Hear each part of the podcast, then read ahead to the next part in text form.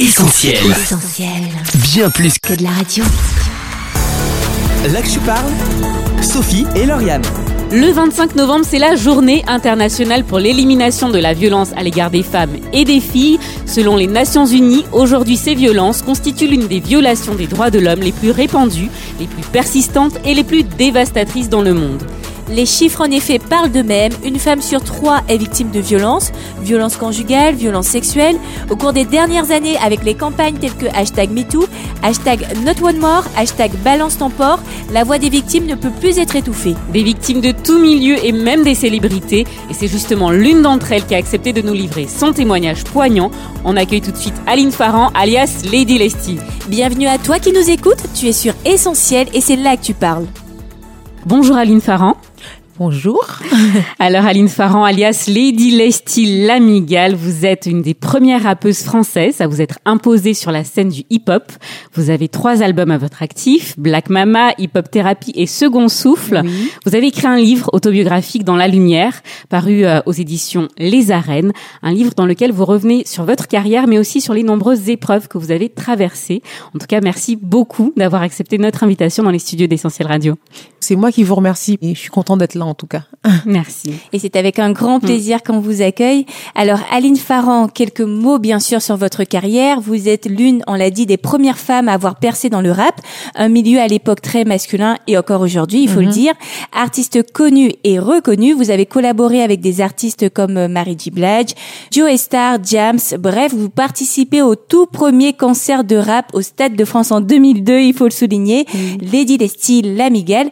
Comment avez-vous réussi à tisser votre toile Ah, je crois que voilà, j'ai pu euh, rencontrer les belles personnes, les bonnes personnes, parce que des fois on peut être euh, attiré par des personnes qui veulent entre guillemets vous attirer vers le bas. Et puis euh, j'avais un discours en fait, j'avais des choses à dire. Les gens voyaient que j'étais pas là pour faire la belle à la télé ou à la radio ou sur scène, mais à, à travers le micro, je voulais passer des messages en fait. Lady Leslie Lamigale, c'était une image euh, d'une femme forte, c'est ça Oui, c'est ça. Et puis les, à l'époque, dans le rap, fallait avoir euh, non seulement un nom dont les gens se souviennent, mais il fallait un logo. Et moi, j'ai pris l'amigale pa- non parce que j'aimais l'amigale, c'est parce que j'avais pris les, les attributs de cette arachnide pour parler de moi. Voilà, pour voilà, c'était vraiment pour ça. Et et puis c'est vrai que l'amigale, euh, c'est un insecte qui voilà, on, on la voit que si elle veut se faire voir, si elle veut pas se faire voir, elle se cache. Et moi, j'étais assez discrète quand même. On voyait quand il fallait me voir. C'est juste pour ça que j'ai choisi l'amigale. Après, euh, Alors en 1999, vous sortez votre premier album, Black Mama, avec ce titre emblématique de votre répertoire. Frère Et si on t'avait dit baisse pas les bras sur cette terre Mon récit, si t'as perdu un être cher Et si, si, tout simplement si Et si un titre qui rend hommage à votre frère, qui était alors tombé dans le trafic de drogue, il est tué par balle dans un règlement de compte, c'est le titre qui va propulser votre carrière, vendu à plus de 500 000 exemplaires. C'est un véritable succès, hein, on peut le dire. La gloire, les strass, les paillettes, une vie qui peut faire rêver. Alors comment ça se passe concrètement dans le milieu du showbiz? Déjà, le fait que j'ai vendu 500 000 euh, CD, c'était nouveau pour les maisons 10. Ils n'avaient pas l'habitude d'avoir des femmes qui ont de la poigne, c'est vrai, parce que la chanson, quand on l'écoute, on se dit, waouh. Et euh, en fait, euh, moi, je me concentrais vraiment sur la carrière. J'étais invitée dans des endroits, mais j'étais pas en, en- en mode star, en mode euh, je me fais voir, en mode euh, euh, ma tête elle, elle gonfle. Moi, c'était ma carrière. J'avais déjà ma famille, ma petite fille était née. J'étais avec euh, celui qui est devenu mon mari, Sébastien Farran. Donc, euh, en fait, j'avais les pieds sur terre. Ma tête, elle a pas gonflé euh, Elle extraordinairement. n'était pas dans les nuages. Non, j'étais pas dans les nuages. J'avais pour projet de sortir un deuxième single, donc euh, je faisais partie de, des stars qui, qui commençaient à monter, mais j'ai quand même toujours réussi à garder les pieds sur terre parce que mon but c'était d'avancer, quoi. C'était pas juste ah j'ai fait un morceau, je suis connue. Voilà. Alors Aline Farran, on l'a dit en introduction, une femme sur trois est aujourd'hui victime de violences dans le monde. Un chiffre qui ne manque pas de faire réagir, c'est ce qu'on vérifie avec euh, cet extrait de micro-trottoir que nous avons réalisé. Je trouve ça très très ennuyeux, très dommage. Bah, c'est scandaleux, simplement. Euh, je comprends pas qu'on puisse faire du mal aux femmes. Euh, bah, pour avoir été une femme qui a été victime de violence, du coup, forcément, ça me touche euh, particulièrement. J'ai envie de passer un message à toutes les femmes et de leur dire que voilà, faut continuer d'être forte et faut pas lâcher. euh, Alors, on vient de l'entendre, des violences loin d'être marginales, hein, comme en témoigne cette personne dans le micro-trottoir. Une réaction, Aline Farran Euh, vous avez trouvé la bonne personne à qui vous demander parce que en ayant vécu dans une famille euh, où très tôt j'ai vu la violence euh, qui était chez moi. hein. Mon, mon père était donc un, un homme alcoolique qui frappait ma mère et qui nous frappait aussi. Euh, Donc pour moi, la violence c'est déjà envers les, les uns entre les autres déjà c'est niette et surtout envers les femmes.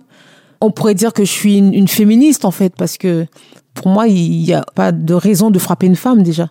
La femme, c'est le pilier de la maison. Voilà, je trouve ça innommable en fait.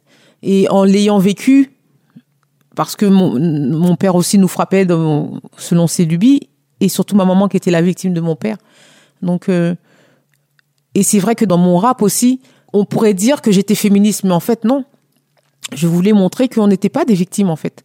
Et mon fer de lance, c'était oui, je suis. C'était pas vraiment le sujet de la violence, mais dans le milieu du rap, c'était une violence envers les femmes quand même, parce que quand on n'était pas rappeur, on était des groupies. Moi, je voulais pas faire partie des groupies. Moi, je voulais être un MC, un maître de cérémonie. Je voulais parler de mes idées au micro, en fait. Donc, c'est aussi une violence. Et euh, on m'a souvent invité dans des réunions de, de féministes en pensant que j'étais féministe, mais en fait, j'étais pas féministe. Je voulais défendre la femme, la, la- la- la cause cause des de- femmes. des femmes, euh, normalement comme n'importe quelle autre femme, en fait. La cause des femmes, justement, euh, vous l'avez portée à votre manière très tôt. Je vous propose d'écouter un extrait d'une de vos chansons. Et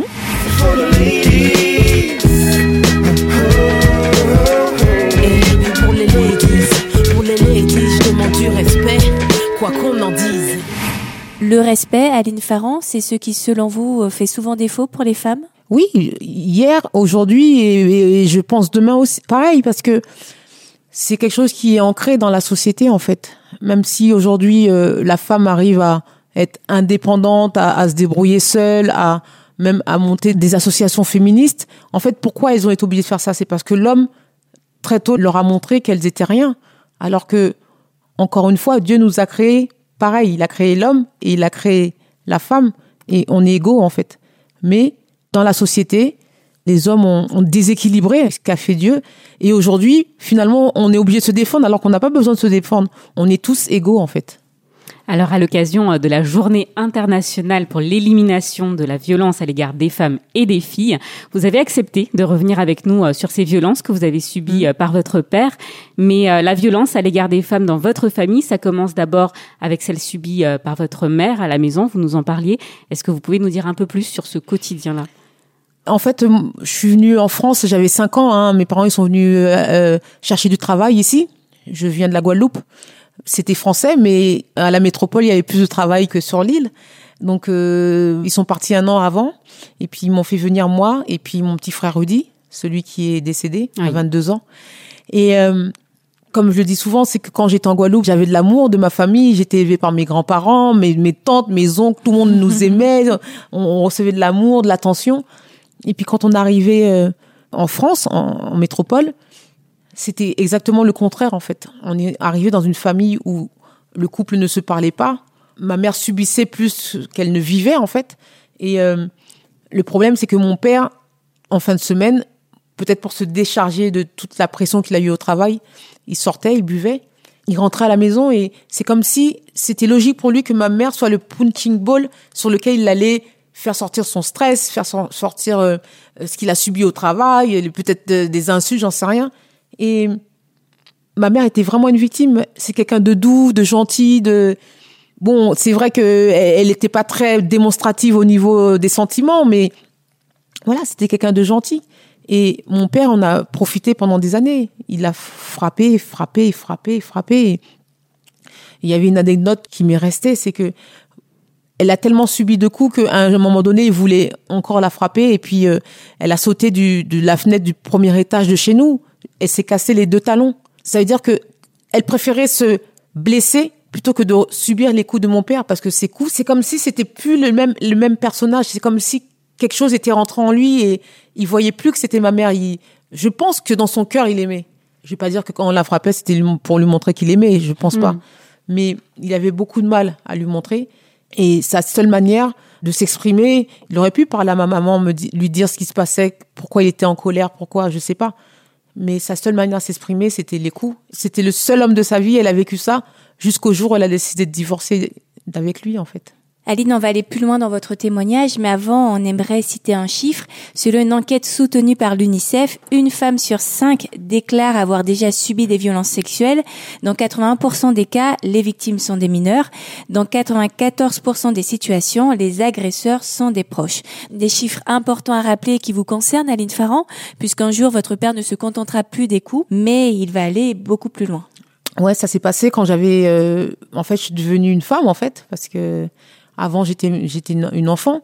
Et euh, c'est comme s'il y avait eu un, un, déclic, en fait. J'étais plus sa petite fille, j'étais devenue une femme potentielle, en fait. Il avait toujours l'habitude, depuis que je suis petite, de, m'emmener me balader avec lui. Et bon, effectivement, ça ça se terminait pas très bien, parce que la plupart du temps, il, allait de d'ami en ami, il allait de bar en bar, il buvait tout ce qu'il trouvait sur sa route. Et puis, quand il fallait rentrer, ben là, c'était le problème, parce qu'il était ivre et que il fallait gérer. Et moi, depuis, depuis 8, 9 ans, j'étais obligée d'être sur mes gardes, de le réveiller parce que des fois, il conduisait, il allait foncer sur quelqu'un. À chaque fois qu'il sortait, il, aurait pu appeler mes frères, mais en fait, il, aimait bien quand j'étais avec lui, en fait. Et puis, euh, donc ce jour-là, quand il m'a dit de viens, on va se promener, bon, ben moi, j'ai toujours eu l'habitude de faire ça avec lui. Je, voilà, mon père, il avait beaucoup de faiblesses, mais ça restait mon père, donc. Et il m'emmène avec lui ce jour-là. Mais il y avait quelque chose qui me dérangeait, comme si c'était une espèce de warning, de, de clignotant qui, qui, qui était rouge, mais je comprenais pas pourquoi. Pourquoi j'aurais eu peur de lui C'était voilà, c'est mon papa. Et puis euh, il, nous emmène, il m'emmène dans un centre commercial, pas loin de là où j'habitais, dans le 95, c'était vers Sarcelles. Il rentre dans le centre commercial et puis c'est un parking, il faut descendre pour, pour trouver des places. Donc il va tout en bas du parking. Bon, je suis pas trop attention, voilà, je suis dans mes pensées, bon. Et euh, on arrive en bas et puis euh, je trouve ça bizarre qu'on on, se gare aussi, aussi bas en fait. Le clignotant qui, était là, qui sonnait, je me disais, je, je comprenais pas pourquoi. Et puis tout d'un coup, c'est comme un sixième sens en fait. On pourrait dire ça comme ça, mais et puis je me retourne vers lui. Moi, je peux pas dire que je lis dans les regards des gens, mais ce jour-là, j'ai lu dans son regard un désir horrible en fait, et j'ai compris ce qu'il voulait faire. Et j'essaie de me sauver, et en fait, il a appuyé sur le bouton pour fermer la porte de la voiture. Et là, je panique, je panique. Je rappuie pour m'enfuir, je sors de la voiture et je commence à courir. Il court après moi. Il commence à, être violent, en fait. Il me tire par les cheveux, il me dit monte dans la voiture. Moi, je veux pas monter dans la voiture. Et en fait, j'aurais pu crier, j'aurais pu. Mais en fait, il avait tellement eu l'habitude qu'on puisse vivre dans un, comme dans un huis clos, dans un aquarium un peu. Chez nous, on parlait pas. Dès que mon père arrivait ivre, on était dans notre chambre et on attendait. Parce qu'on savait ce qui allait se passer, en fait. On parlait plus, on était silencieux. Et toute mon enfance, c'était ça. Il n'y avait pas de discours, il n'y avait pas de dialogue, il n'y avait pas de cris, il n'y avait pas de larmes, il n'y avait pas. Même quand il nous frappait, au bout d'un moment, on savait que bon ben, il nous frappait, on pleurait deux secondes et puis voilà, on savait. Et ce jour-là, comme d'habitude, j'ai, j'ai pas dit, mais je me suis battue comme une folle. Il m'a traîné, je me suis, je me, suis éloignée, il m'a retraîné. Il a réussi à me mettre dans la voiture. Il avait déjà préparé son coup puisque il avait baissé les, les sièges arrière. Et il me pousse dans la voiture. Et je suis en panique, je sais pas quoi faire. Je dis cœur, Dieu, aide-moi, aide-moi, aide-moi. Et je me bats comme je peux. Ça dure au moins dix minutes. Et puis, il arrive à, se mettre sur moi. Et je le regarde comme ça. C'est un regard suppliant qui voulait dire, fais pas ça. Et il m'a regardé. Il a compris ce que je voulais dire. Il a baissé son pantalon. Il a fait ce qu'il avait à faire. Et moi, à ce moment-là, j'ai, c'est comme si mon esprit était parti, en fait. Et c'est vrai, j'ai perdu mon père à ce moment-là. Oui, je l'ai dit tout à l'heure, il a des faiblesses, je le connaissais, je... mais dans cet acte-là, j'ai perdu mon père, en fait. C'était plus mon père. Et puis voilà, il a remis son pantalon et la vie a continué. Aline Farran, ces violences euh, vont durer un an. Vous n'en parlez à personne, surtout pas à votre mère. Ce silence dans votre livre, vous l'expliquez par euh, la culpabilité, entre autres, un sentiment très souvent partagé par les femmes euh, victimes de violences. Ben, en fait, toutes celles qui ont vécu des souffrances, des agressions, elles se sentent coupables, en fait. Pour moi, c'est moi qui avais envoyé mon père en prison, mais c'était normal. Il, il m'avait violée pendant un an. Mais c'est comme si euh, il y a quelque chose qui nous disait ouais mais regarde regarde ce que t'as fait. Et, c'est- et la- le sentiment de culpabilité il, il rentre en nous. Et on se considère plus comme des victimes. On se considère comme un coupable. Alors que c'était pas moi le coupable. Et pendant longtemps j'ai vu une psychologue qui m'expliquait que j'étais pas j'étais une victime justement. J'étais pas coupable d'avoir fait ça. C'était pour pour sauver ma vie en fait. Et, et encore j'ai, j'ai- ça a pris un an mais je l'ai je l'ai dit il y a des gens il y a des femmes il y a des enfants il y a des garçons des filles qui ne le disent jamais mais après le- leur parcours de vie c'est catastrophique en fait. Et d'ailleurs, au bout d'un an, vous avez, euh, comme vous l'avez dit, décidé de briser le silence et d'en parler à la conseillère d'orientation Mhm. de votre lycée. Qu'est-ce qui s'est ensuite passé? Et ben en fait tout le, le système judiciaire s'est mis en place. Donc ils sont partis chercher mon père qui heureusement a avoué.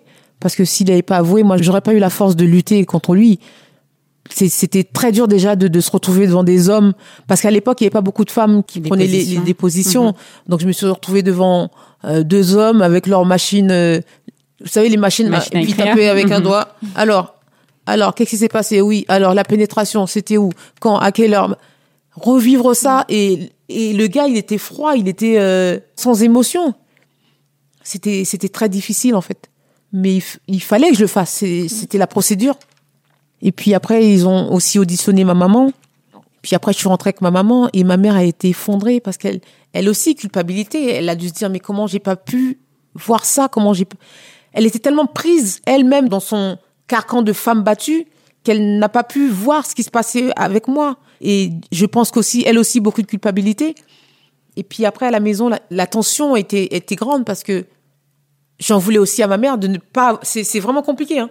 j'en voulais aussi à ma mère de ne pas avoir vu et je me sentais coupable qu'elle puisse me se me comment dire ça je me sentais coupable qu'elle puisse me dire c'est toi qui as envoyé mon mari en prison donc c'était vraiment une ambiance horrible à la maison Aline Farran, aujourd'hui, euh, la parole semble se libérer plus que jamais.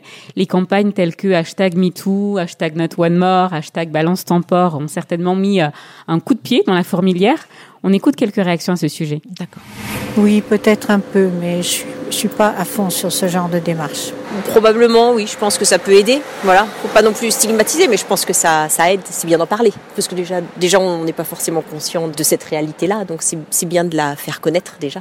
Ouais, je pense que ces actions elles sont très bien et passer par les réseaux sociaux aujourd'hui c'est un très bon moyen parce que c'est vraiment euh, le, ce qu'on ce qu'on voit directement, c'est ce qui le, se diffuse le plus vite et ce qui tout, tout le monde est au courant de ce qui se passe sur les réseaux en fait. Donc je pense que c'est une très bonne, euh, très bonne initiative déjà. c'est bien, mais en même temps, je pense qu'on est peut-être parfois allé trop loin. Donc euh, voilà. Mais je pense que ça a pu aider certaines, euh, certaines d'entre nous à, à parler et à dire un peu ce qu'elles pensaient. Alors, de quel œil vous avez assisté à tous ces soulèvements? On a parlé de féminisme hein, tout à l'heure. Est-ce que vous pensez qu'on a réussi à briser le tabou, à défaire enfin cette loi du silence? Oui, je pense que la société en avait besoin en fait, hein, euh, que les femmes euh, puissent euh, vraiment parler à cœur ouvert. Alors, le seul truc qui me dérange, c'est hashtag balance ton porc. Bon, c'est pas, on vaut mieux que ça quand même.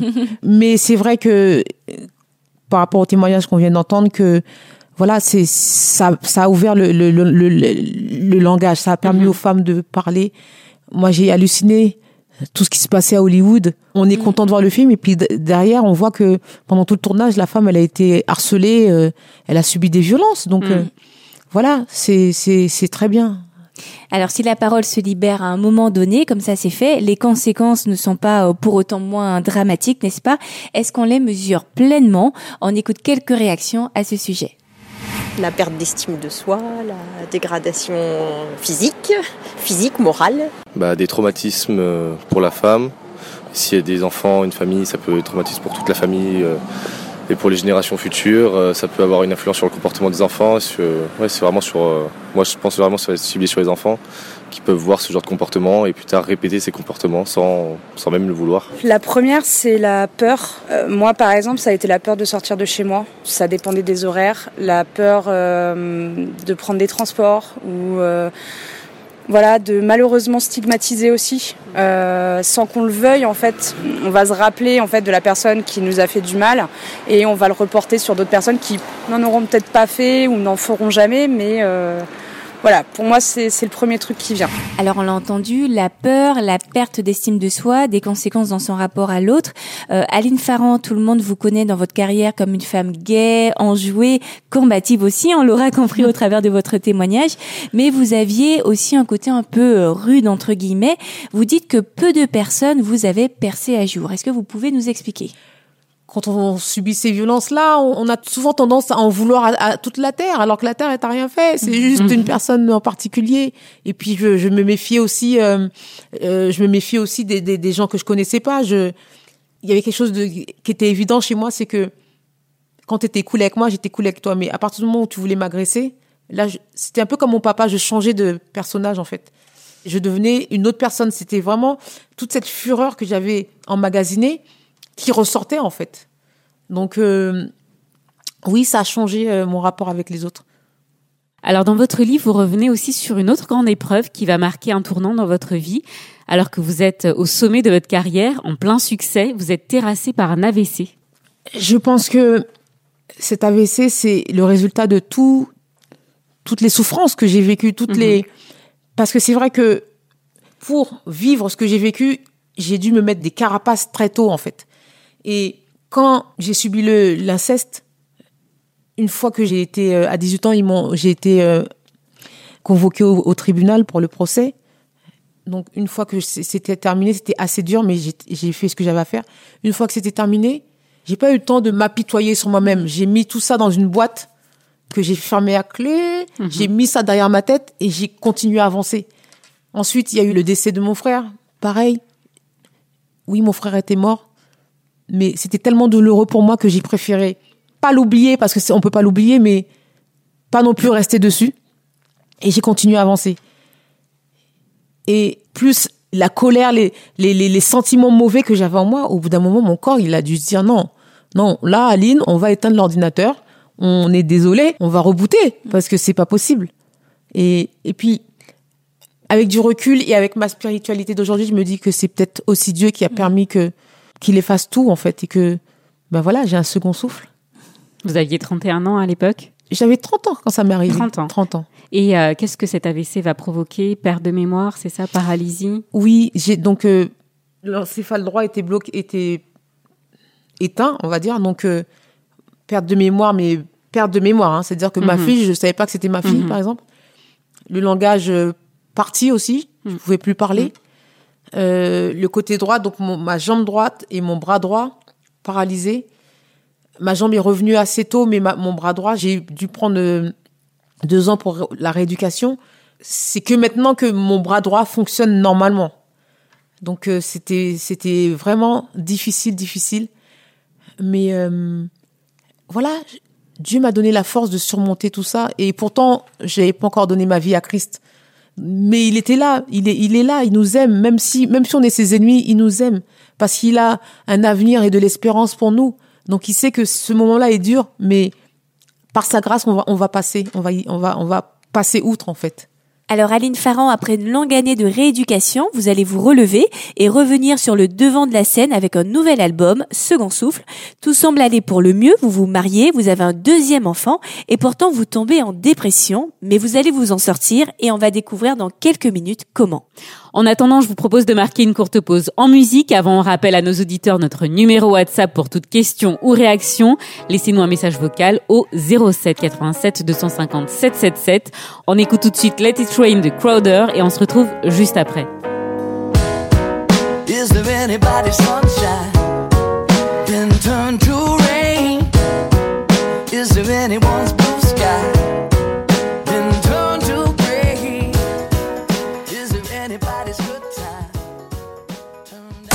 Je parle, Sophie et Lauriane. Vous êtes sur Essentiel. Aujourd'hui, nous avons le privilège de recevoir en studio Aline Farran, plus connue sous le nom de Lady Lesty. C'est l'une des premières rappeuses françaises à s'imposer sur la scène du hip-hop dans les années 2000, notamment avec le titre Et si, vendu alors à plus de 500 000 exemplaires. Mais si vous êtes avec nous aujourd'hui, Aline Farran, c'est pour revenir également sur une des épreuves qui a marqué votre enfance, le viol et plus particulièrement l'inceste, un drame que vous racontez pour la première fois dans votre livre autobiographique Dans la lumière, paru aux éditions Les Arènes, un drame que vous avez accepté de partager avec nous à l'occasion de la journée internationale pour l'élimination de la violence à l'égard des femmes qui aura lieu ce 25 novembre. Je parle, Sophie et Lauriane. Alors qu'on a pu voir en début d'émission toutes les conséquences dévastatrices hein, que les violences subies peuvent avoir euh, sur les victimes, on en vient à la question de la restauration. Comment s'en sortir? On écoute quelques réponses recueillies dans la rue. Moi, je pense que c'est toujours possible. hein. Il faut garder cet espoir. Pour moi, c'est déjà en parler, en sous forme d'association. Voilà. Ça passe par euh, beaucoup de. Il faut en parler. Déjà, je pense que c'est, ça peut déjà être le premier pas, mais ça prend du temps. Bah, tout simplement, en fait, euh, les hommes, les, ceux qui ont commis ces crimes, hein, c'est des crimes, hein, il faut, faut les punir. Ça peut déjà les, les soutenir, leur montrer que c'est qu'elles sont pas abandonnées, qu'on, qu'on les soutient et comme ça, ils vont peuvent aller aller plus tard de l'avant et vraiment les, les aider dans ces dans cette période de vie assez difficile, quoi. Alors moi j'ai réussi à le faire euh, grâce à l'aide de- d'une psychologue, l'aide de ma famille, l'aide de mes amis. Si on y croit vraiment qu'on le veut, on peut le faire. Voilà, c'est une cicatrice qui est là, mais, euh, mais on peut réussir à passer outre et, euh, et avancer et avoir une vie heureuse. Une vie heureuse, mais pour ça, il faut en parler. Hein, c'est ce, Ouais. qui Ouais. revient à chaque fois. Vous Mhm. confirmez, Aline Farran C'est indispensable? Oui, oui, parce que en fait, cette quête de réussite, c'était juste pour montrer deux choses à mon père que j'étais pas une victime et que j'étais capable de faire des choses, et le mouvement euh, des hommes dans lequel je vivais, hein, le, le monde du rap, leur montrait aussi que et c'est pour ça que j'ai fait la chanson Fort de Ladies, que en tant que MC, parce que moi je me considère comme un MC, un maître de cérémonie. euh, Quand on chante, quand je chantais, je me considérais pas comme une femme ou comme un homme. C'était juste un MC qui parlait au micro en fait. C'est pour montrer aussi aux hommes de l'époque que que voilà, j'avais des textes que toutes les femmes euh, pouvaient, euh, les femmes qui voulaient en tout cas, quand elles étaient sur scène, elles pouvaient euh, partager les idées comme eux en fait, et que c'est pas euh, c'est pas notre sexe qui faisait qu'on était euh, qu'on était rabaissable entre guillemets. Alors en 2010, votre mère et votre sœur, malgré euh, toutes les épreuves et les violences qu'elles avaient elles aussi subies, se sont tournées vers Dieu. Elles euh, vous invitent à un rassemblement chrétien. Vous êtes touché au plus profond de votre cœur. Il y a comme un poids qui tombe. Vous nous racontez? Oui, voilà, j'avais tout perdu. Hein. Mon, mon, mon mari, donc Sébastien Farran, malgré ces années où il est resté avec moi, malgré l'amour qu'il avait pour moi, il, est parti. Il avait le droit d'être heureux et j'ai compris en fait qu'il fallait que je me soigne en fait. Il y avait quelque chose qui n'allait pas. Et euh, on a partagé la garde des enfants. Tout s'est bien passé, mais il fallait que que quelqu'un s'occupe de moi en fait. Et mais ma sœur m'a m'a proposé de, de venir à cette réunion. Bon, j'avoue que je suis allée un peu euh, à reculons, mais j'y suis allée et je connaissais pas. C'était quelque chose de nouveau. Comparé, je suis pas en train de comparer, mais moi, je suis, j'ai, j'ai, on m'a envoyé au catéchisme, j'allais un peu à l'église. L'ambiance était différente. Là, c'était comme si les gens, ils étaient heureux, mais sans qu'on n'ait rien fait en fait. Et je voulais, je voulais avoir le bonheur qu'ils avaient en fait.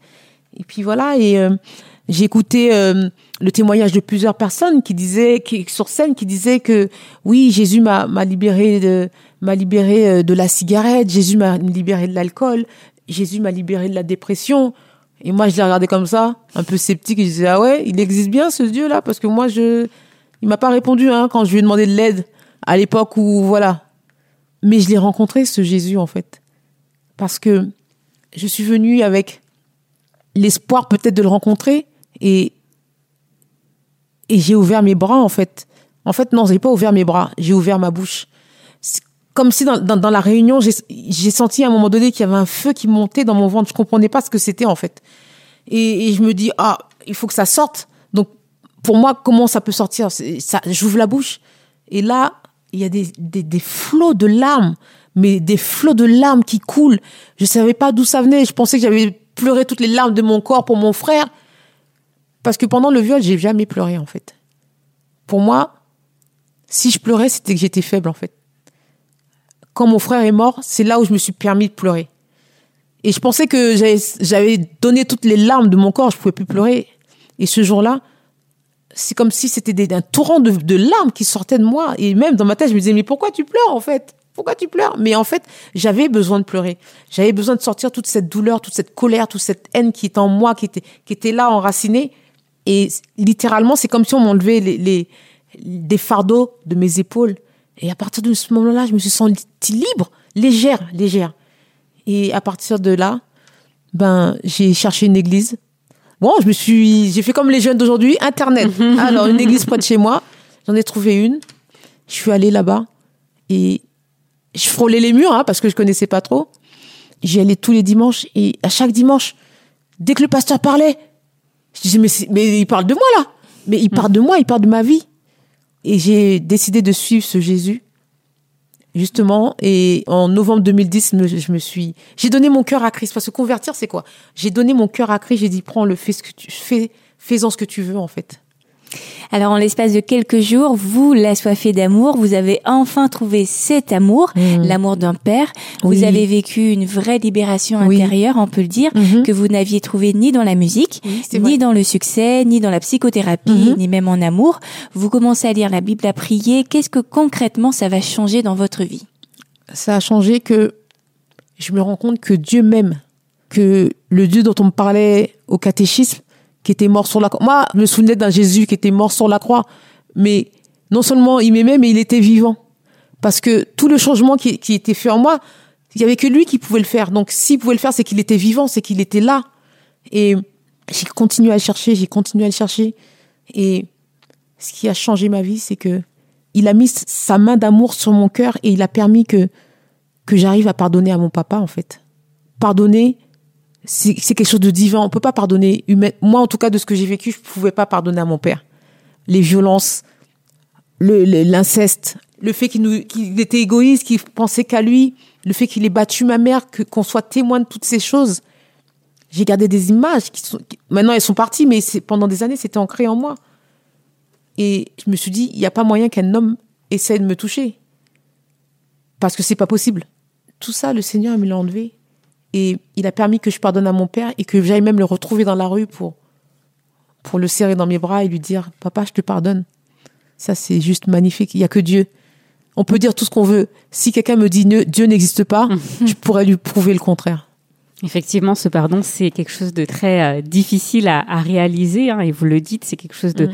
de surnaturel. Vous avez d'ailleurs dit dans une interview, espérer qu'un jour euh, votre père donnerait son cœur à, à Dieu. Bien vous allez sûr. le retrouver. Bien sûr. Et depuis que je l'ai laissé dans la rue, ça, va faire quatre ans maintenant, je prie tous les soirs pour lui, pour que Dieu, Dieu le garde. Et Dieu est souverain. Quand il décidera que c'est le moment, il va le faire. Parce que dans sa parole, il dit, toi et ta famille, vous serez sauvés. Dieu est fidèle, il va faire. Je sais qu'il va faire. Alors, euh, Aline Farron, on approche de la fin déjà de cette émission. Auriez-vous peut-être un dernier mot pour nos auditeurs, ceux qui ont euh, tout particulièrement euh, subi des abus en tout genre? Euh, au début, quand je voyais les femmes battues, j'en ai croisé plein dans ma vie, j'étais en colère après elles parce que je me disais mais pourquoi vous, pourquoi elles restent, pourquoi allez-vous-en, pourquoi vous restez là?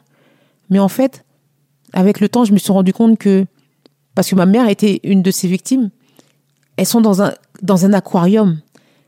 Il y, a des, il y a des circonstances, elles ont des enfants, elles n'ont pas les moyens de, de s'en sortir toutes seules, il y a des circonstances atténuantes.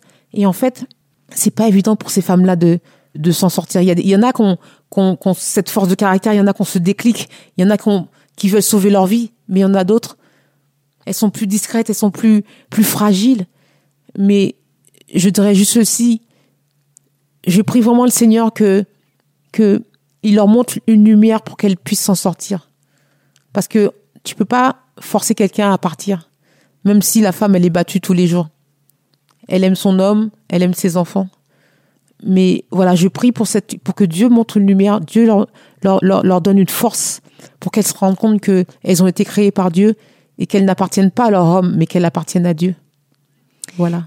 Pour finir, Aline Farran, on, on l'a compris, la Bible occupe une place toute particulière dans votre vie. Est-ce que vous auriez euh, un extrait à nous partager, peut-être l'un de vos versets préférés? Oui, celui que, que, qui m'a fait venir à Christ, en fait. C'est euh, Matthieu 11, 28. Venez à moi, vous tous qui êtes chargés et fatigués, et je vous donnerai du repos. Eh bien, Lynn Farran, merci beaucoup euh, de nous avoir livré votre témoignage. On rappelle le titre de votre livre, Dans la lumière, à retrouver aux éditions Les Arènes. Encore merci et très certainement à bientôt sur Essentiel. Merci beaucoup à vous. Merci beaucoup, Alice. Merci. Au revoir. Au revoir.